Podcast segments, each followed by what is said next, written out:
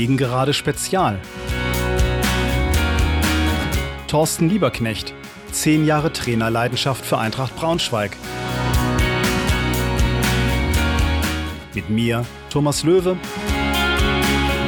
Mit mir, Gerald Fricke.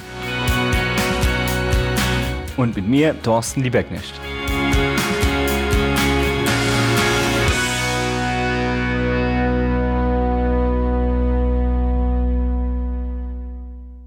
Hallo und herzlich willkommen zur zweiten Episode von Gegengerade Spezial. Freue mich sehr, dass ihr wieder dabei seid. Nachdem wir in der ersten Episode über den Spieler Thorsten gesprochen haben, geht es nun um das eigentliche Thema dieses Podcasts, nämlich um den Trainer Thorsten. Ich beginne mit einer Reportage über seine Zeit bei der U19 und die dramatischen Ereignisse rund um das Saisonfinale 2007-2008, bei dem Thorsten zum ersten Mal Verantwortung für die erste Mannschaft übernahm. Und wir hören uns nochmal einen O-Ton von den alles entscheidenden Minuten nach Abpfiff des letzten Spiels gegen Dortmund 2 an. Anschließend tauchen wir wieder in das Gespräch mit Thorsten ein, indem er uns erzählt, warum er überhaupt Trainer wurde, wer ihn beeinflusst hat und wie er die Zeit bei der U19 erlebt hat. Im Zentrum stehen natürlich seine persönlichen Erinnerungen um die letzten drei Spieltage der Regionalliga, bei denen noch niemand ahnen konnte, dass sie der Beginn einer ganzen Ära sein sollten.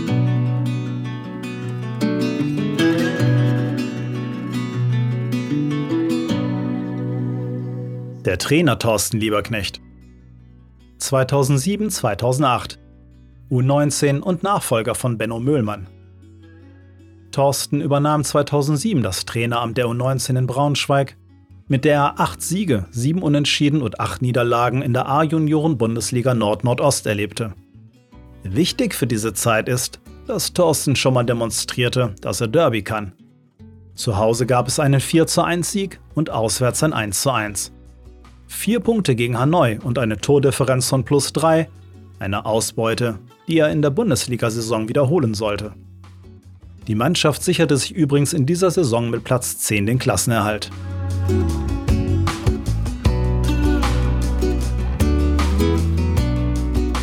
Drei Spieltage vor dem Ende der Saison der Regionalliga Nord übernahm Thorsten das Team von Benno Möhlmann, das zu diesem Zeitpunkt auf Platz 12 zwei Punkte Abstand auf Rang 10 hatte. Die für den Verein überlebenswichtige Qualifikation für die eingleisige dritte Liga war damit akut gefährdet. Denn dafür musste man eben mindestens Zehnter werden. Der neue Trainer ordnete nicht nur ein dreitägiges Kurztrainingslager an, sondern brachte die Spieler auch mit den Mitarbeitern der Geschäftsstelle zusammen. Hierdurch sollte ihnen ein Gefühl dafür vermittelt werden, dass an einem Abstieg Existenzen hängen.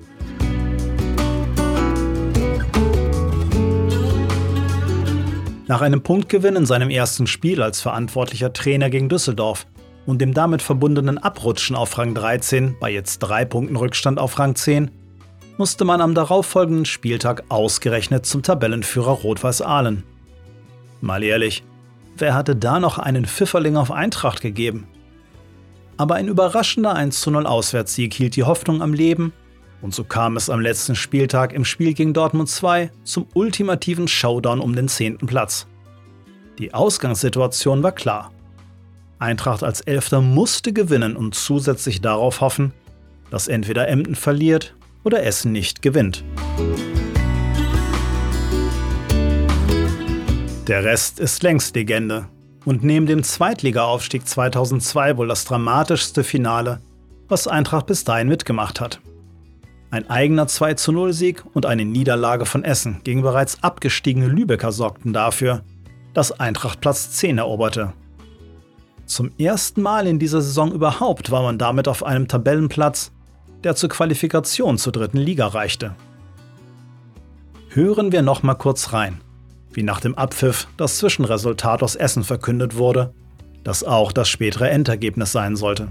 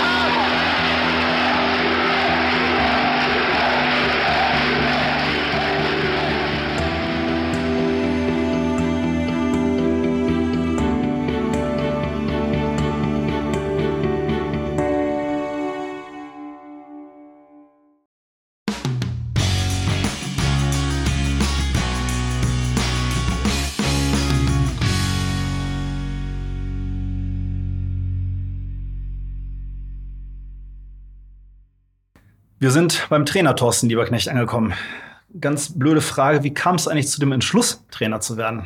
Dachtest du, wenn der Kloppo das kann, dann kann ich das auch? Oder wie war das? Nein, also die, der erste Gedanke kam tatsächlich unter Wolfgang Frank auf, weil Wolfgang Frank hatte damals, der hatte zwei richtige ähm, äh, Gefühlslagen. Die erste Gefühlslage war, dass er mir näher gebracht hatte, näher oder näher bringen wollte, äh, als Fußballer aufzuhören, weil es nicht ganz reichen wird. Genau das, was man als Spieler gerne hört. ja, genau. Ähm, hat aber dann gleichzeitig auch gesagt, dass er meint, ähm, dass aus mir ähm, ein ordentlicher Trainer werden könnte. Wo nahm der das her? Das mal gesagt? Ähm, ja, in diesen, in diesen äh, ja, Gesprächen, Mannschaftssitzungen, äh, äh, bei dem meistens ja dieser, dieser Dialog äh, Frank Klopp stattgefunden hatte. Mhm. Äh, da durfte ich mich dann ab und zu auch mal äußern. hat, hat Kloppo das zugelassen? Hat, hatte, hatte Kloppo auch zugelassen. ähm, nein, ich glaube, er hatte, er hatte ähm, er hatte auch gemerkt, dass ich mich sehr interessiere dafür, was er macht und wie er, wie er was macht und, und äh, ähm, so weit, aber, aber war jetzt kein Nerd. Ja? Also ich war schon noch Fußballspieler und, und, und wollte auch meine, wollte auch meine Einsätze haben, wollte spielen. Äh, habe unter ihm auch äh, äh ja, als Stammspieler da fungiert bei Mainz 5. Ähm, aber ich glaube, er hat einfach gemerkt, okay, da, da wir waren eh so, so, so ein sehr unbedarfter Haufen von, von, von Fußballern bei Mainz 5 zu diesem Zeitpunkt, die halt taktisch äh, nicht viel mitbekommen hatten in ihrer ganzen Karriere. Du warst halt immer Manndecker und hast halt, ja, war der Fehler klar, wenn ein Stürmer ein Tor geschossen hat. Heute ist es ja die Fehlerkette. Ja, ja man kann sich ja mal, eine Fehlerkette kann sich ja auch mal verrennen. Ja. Ähm, und es war halt damals mit Wolfgang Frank kam halt jemand, der, der, der Taktik, der, der trainingswissenschaftlich äh, solche Dinge eben halt auch näher gebracht hatte und, und, ähm, und dir näher gebracht hat, wie das Ganze dann halt wirklich funktioniert, weil du bist als Spieler nur Empfänger. Du bist nichts anderes. Du kommst mit deiner Kulturtasche zum Training, trainierst und fährst nach Hause. Und er hatte halt auch mal dann ähm, ohne die anderen Trainer, die ich hatte, weil jeder, äh, Kali Feldkamp, äh, Friedel Rausch, Rainer Zobel, wie sie alle Ehrmann hießen. Traut. Horst Ehrmann Traut, die hatten alle, äh, äh, die hatten alle ihre, ihre Ideen und äh, aber Wolfgang Frank war da irgendwo, er hat halt viel die Spiele auch mit einbezogen.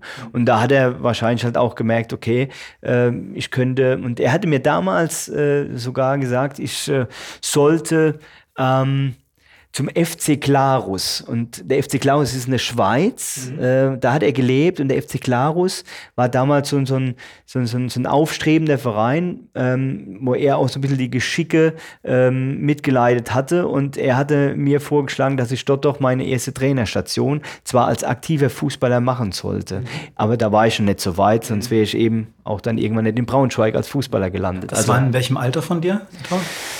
Ja, da war ich. Äh,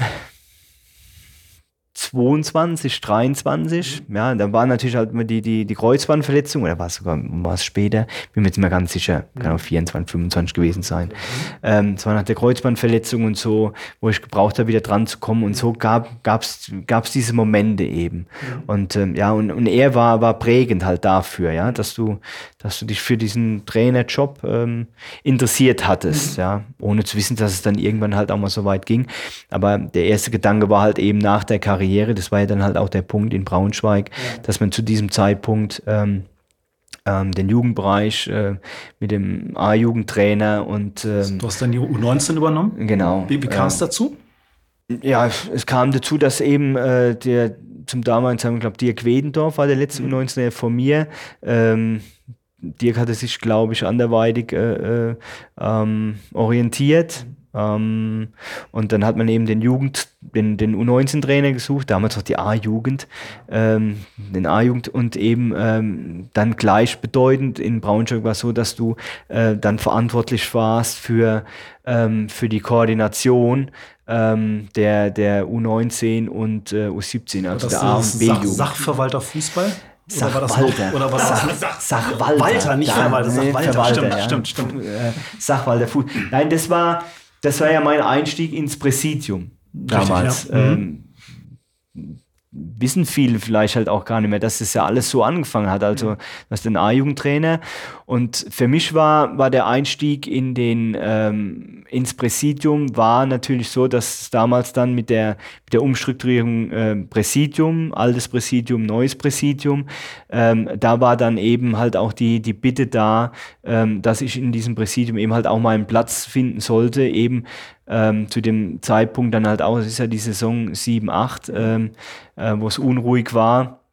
Äh, dort, so ein ne? bisschen, mhm. dort so ein bisschen so, so diese den fußballerischen äh, Sachverstand dort mit reinzubringen. Aber es war nicht meine eigentliche Intention. Mhm. Meine eigentliche Intention dann, ähm, das überhaupt zu machen, also dann als Sachwall der Fußball ins Präsidium bei Eintracht Braunschweig aufzusteigen, war, ähm, die, ähm, die Gesamtkoordination ähm, des Jugendfußballs dann zu bekommen, weil ich war dann zu dem damaligen Zeitpunkt der Struktur nicht mehr unterstellt, mhm. dem, ähm, dem, dem Amateurvorstand, mhm. ähm, sondern ich war dann überstellt. Okay. Und da war, äh, da war mir klar, in dieser Position kann ich eigentlich mehr äh, äh, gestalterisch meine Ideen mhm. reinbringen. Und, ähm, und das war der Hauptgrund, warum ich dann ins Präsidium mit rein bin, mhm. damit ich eben da ähm, ja, na, ein anderes Wirken hatte als nur derjenige, der, der dann ähm, ja, das, das äh, verwalten sollte, was, äh, was der Amateurvorstand und die Jugendabteilung dann damals, das war ja dann so aufgeteilt, weil es gab ja die, die U23, äh, die zweiten Herren, die A-Jugend, war ja dieser eine, eine Block ähm, des, des, äh, des Vereins und das andere war dann B-Jugend abwärts und das war ja dann die, die, ähm, der, der Verein bzw. die Jugendabteilung unterstellt. Und das wollte ich zusammenführen, weil das da gab es zu viele andere nicht immer gut gemeinte Ideen, wie man den Jugendfußball sieht. Ähm, und das war dann so mein, mein Plan, ins Präsidium einzusteigen, wohl wissend, dass da die eine oder andere Frage dann mit Sicherheit auch kommen wird, was, äh, was in den, ja, die ersten Herren anbetrifft. Wie hast du dich auf diese Trainerzeit vorbereitet? Ähm, naja gut, ich habe ähm, viele äh, Trainingseinheiten äh, schon vorab ähm, in meiner, meiner Fußballer, aktiven Fußballerzeit aufgeschrieben, ähm, habe hab ähm, hab das organisiert, habe versucht dort schon auch äh, rauszufiltern, was die Idee der, der, der Trainer war zu dem damaligen Zeitpunkt. Ähm, so habe ich dann ähm, angefangen, ähm, habe dann immer mal zwischendrin halt auch mal so ein bisschen mal Jugend trainiert. Ähm, ja, und dann habe ich die ähm, in, in, dieser, in diesem letzten Jahr meiner aktiven Profikarriere bei Eintracht Braunschweig habe ich dann, ähm, das hat mir auch äh, die, die Demut auch erlaubt, habe ich die, ähm, die A-Lizenz damals äh, schon, schon gemacht dann, mhm. beziehungsweise nicht die A-Lizenz, die B-Lizenz die habe ich gemacht. A-Lizenz hast du ja während du schon Trainer warst gemacht, ne? Ähm, ja, A-Lizenz und dann den Fußballlehrer. Es wird immer fälschlicherweise, habe ich das schon geschrieben, ah, äh, mhm. ist, ist, ist ein Besitz der A-Lizenz. Es wird nicht reichen, um Profi zu trainieren. Ich habe dann den Fußballlehrer gemacht nach der A-Lizenz. Es hat irgendwann mal einer geschrieben gehabt mhm. äh, ähm, und äh, hat es wohl verwechselt, dass die A-Lizenz gleichbedeutend ist mit dem, mit dem Fußballlehrer für den Profibereich. Ja, da habe ich die B-Lizenz gemacht und ähm, ja, und so habe ich dann die, die, die, ähm, die A-Jugend dann damals auch übernommen, was mir total viel Spaß gemacht hatte, weil wir auch. Äh, ist ja kein Wunder, dass der hatte. gegen Hanoi 4-1 gewonnen. Ja, das also war schon mal bewiesen, dass du Derby kannst. Ja, ja, genau. Das war, weiß ich noch, das war ähm, auf dem auf dem B-Platz. Auf dem B-Platz. Mhm. Ich bin jetzt lang weg, ich weiß noch gar nicht mehr die, die Plätze mehr, wie die alle hießen. auf dem B-Platz ja. in, der, in der Rheingold Arena. Rheingold Arena, ähm, genau da haben wir ja, ich weiß, das war am Sonntagmorgen, ähm, ähm, da waren viele Zuschauer auch da. Ähm, ich glaube glaub über, über 1000 ja, für, für ein, für ein A-Jugendspiel. Dann haben wir 4-1 gewonnen. Selim Eidemir äh, damals äh, bei uns mit dabei, ähm, der dann später der auch dann, dann unter mir der Profi geworden ist. Karim muss gespielt haben, Karim Bellarabi. Ja, da haben wir, haben wir, wir haben da eh, wir, wir standen da eh gut da. Wir hatten in der Win bis zur Winterpause waren wir, glaube ich. Bundesliga, Nord-Nordost? Ja, genau. Da waren wir, glaube ich, Zweiter. Das kann hinter Wolfsburg. Wir haben alle, ähm, wir haben Hertha BSC zu Hause äh, geschlagen, mhm. im Stadion noch. Das wusste ich, da durften wir, durften wir mal rüber ins Stadion gehen, weil der Platz über Nacht vereist war. Dann äh, war die Rasenheizung noch an. Dann hat äh, Jumbo Weisheit. Äh, Jumbo hat, es, hat dafür gesorgt, dass wir im Stadion dann gegen Hertha BSC spielen durften. Und da haben wir eine gute gute Mannschaft, gute Truppe hatten da gehabt, ja. Am Ende war deine Bilanz ausgeglichen, wenn ich das, das richtig gesehen habe, aber ihr habt Klassenerhalt auf jeden Fall ja. geschafft damals. Ja, genau. genau. Es war auch nicht alltäglich, weil meistens äh, der Aufsteiger, mhm. ähm, der in die Bundesliga aufgestiegen ist, dann auch ähm, direkt wieder abgestiegen ist. Mhm. Das ist im Jugendbereich sehr, sehr, äh, äh, sehr schwer gewesen, so in diesem etablierten Kreis sich dazu zurechtzufinden. Vor allen Dingen, wenn zu dem damaligen Zeitpunkt auch die äh, Trainingsverhältnisse und so, die waren schon, die waren schon sehr, sehr bescheiden. Ja. Und das war halt auch so ein Ding, dass du das irgendwann halt auch mal äh, zu dem Zeitpunkt natürlich noch war dir das noch nicht so klar, aber als wenn du dann als, als äh, die Gesamtkoordination bekommen hattest und dann später ähm, dann die erfolgreiche Zeit gehabt, äh, hattest dann im, im Profibereich und dass du so ein NLZ aufbauen konntest, das war halt äh, ein Quantensprung und total wichtig, dass diese Jugend halt zusammen auf einem Platz trainiert mhm. hatte. Damals sind wir dann noch äh, also kann ich mich erinnern, weil das eine, eine schöne Anekdote auch für den Jumbo Weisheit ist, der da auch mit, mit Herz immer da die Jugend, äh, ähm, seine A-Jugend da ähm, organisiert.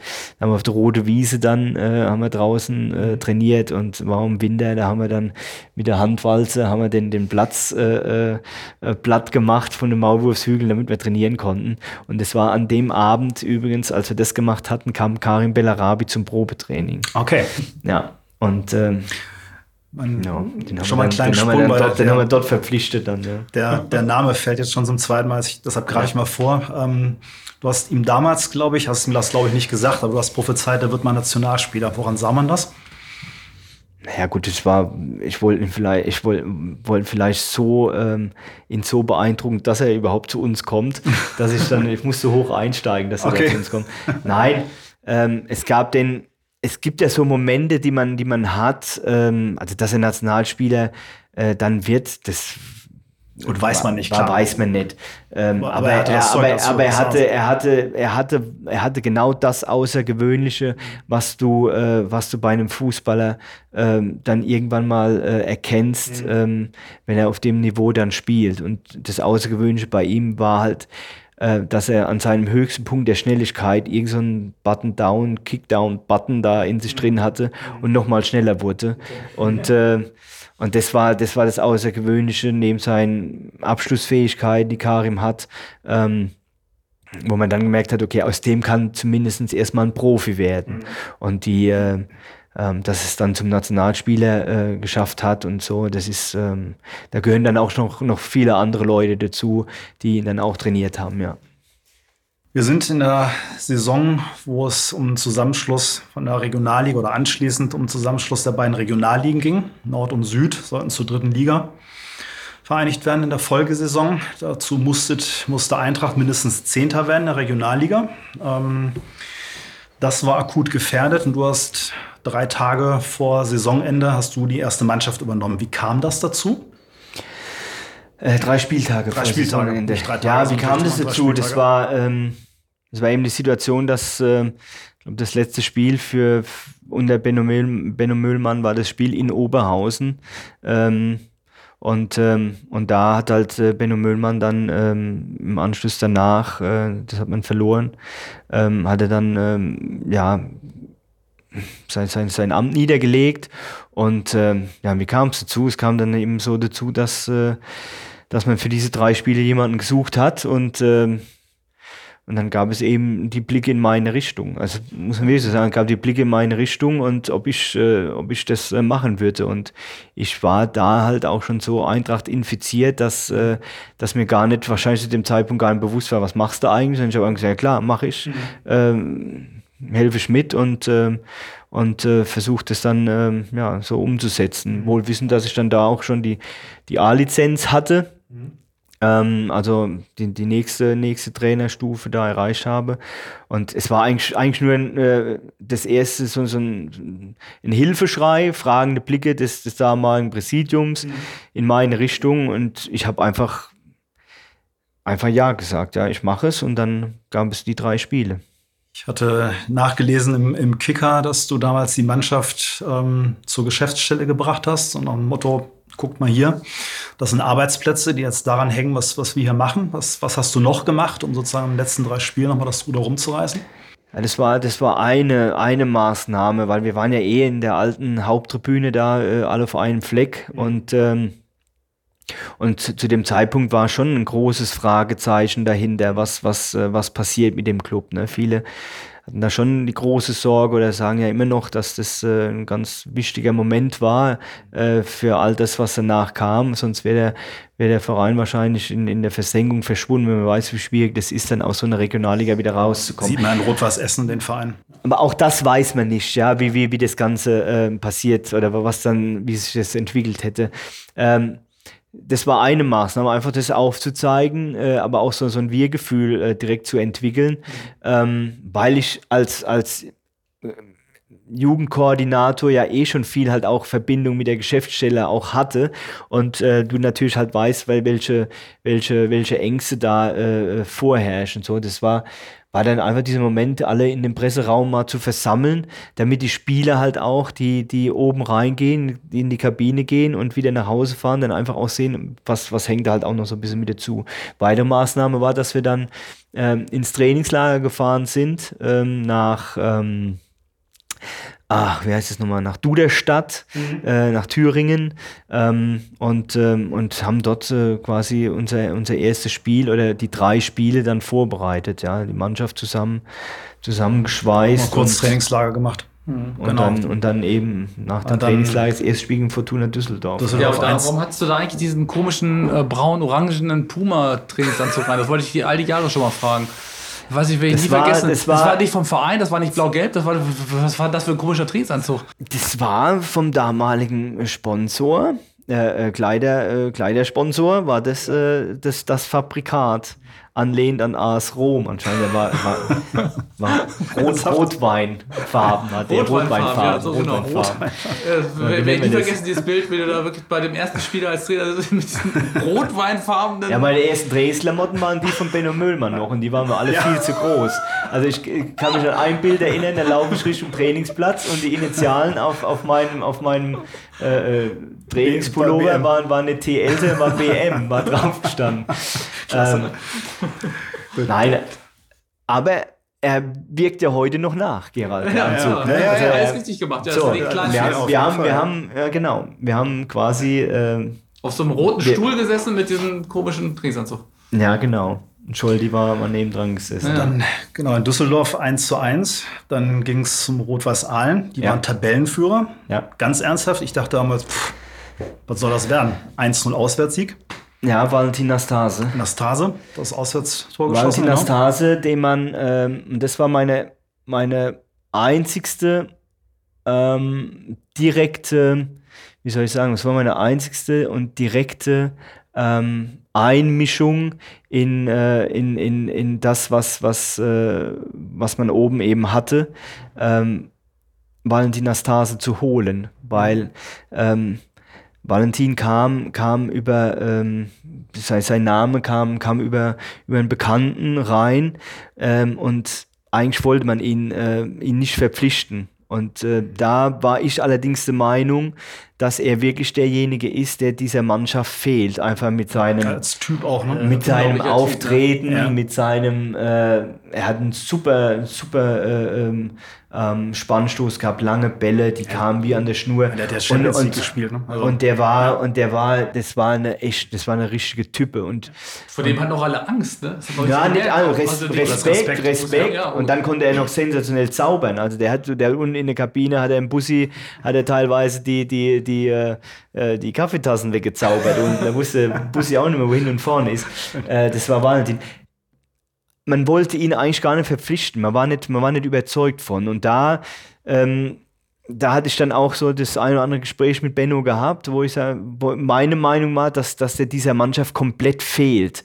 Äh, so, so, so ein Typus. Und das hat sich dann äh, letztendlich äh, hat ja, sich das, war, war das Gold wert, dass er kam weil er dann diese Lässigkeit hatte, den Elfmeter den zu schießen. gegen Dortmund 2, also die. Genau. Wo auch kein Zweifel dran bestand, dass der reingeht. Das war so ja. eine Selbstverständlichkeit. Ja, und gegen Aalen köpfte er ein. Ne? Ja. Gegen, ja. gegen Aalen köpfte ein. Die hatten schon ihre Meisterschaftsfeier geplant in Aalen. Und das, das war unser Glück sozusagen, dass sie schon so ein bisschen. Ja, die waren, die waren sehr, äh, sehr, ähm, die waren sich sehr siegessicher, dass danach die große Feier stattfindet, mit Großkreuz und Reus übrigens. Die beide auf dem Platz standen.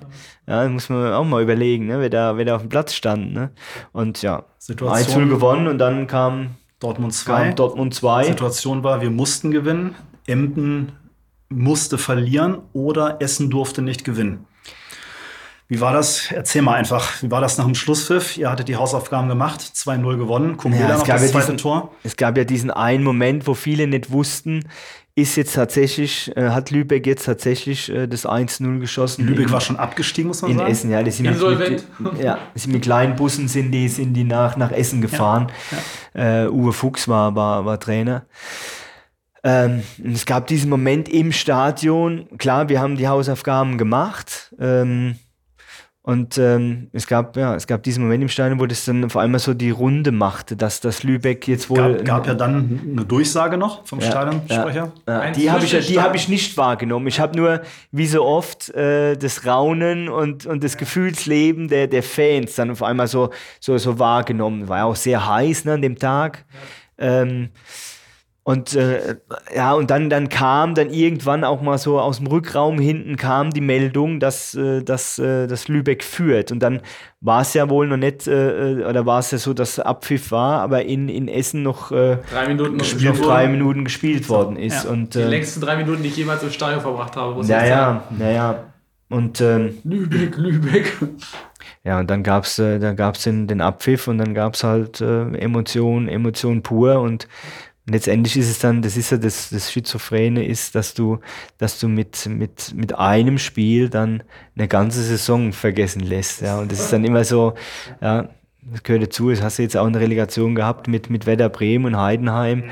Äh, es sind dann diese, es sind dann, es ist dann letztendlich auch ein Spiel, was dafür sorgt, dass du, dass du, dass du diesen ganzen Ballast abwerfen kannst. Und so war es dann halt dort.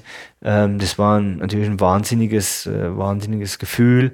Ähm, aber ja, die, die, die, die entscheidenden waren eben halt, äh, waren dann doch letztendlich die Spieler, die eine ganze Saison lang dafür eben ähm, ja, die, die eine ganze Saison lang erstmal so, so, so eine Saison hatten, wo du sagst, ey, ja, und immer Prügel eingeschrieben kommen, was machen wir hier? Das fing ja eigentlich super an damals. Die hatten ein, äh, ein Vorbereitungsspiel gegen Panathinaikos Athen. 7-0 gewonnen. Und dann, ja, ja, das, so, so, so fing das an unter, unter ja. Benno. Und dann ja, ist die Runde dann so gelaufen, wie sie gelaufen ist. Und dann war es halt pure Erleichterung. Und äh, ja, ein Teil dessen, was dann danach kam. So fing alles an. Gucken wir mal gleich, wie es weitergeht. Ja.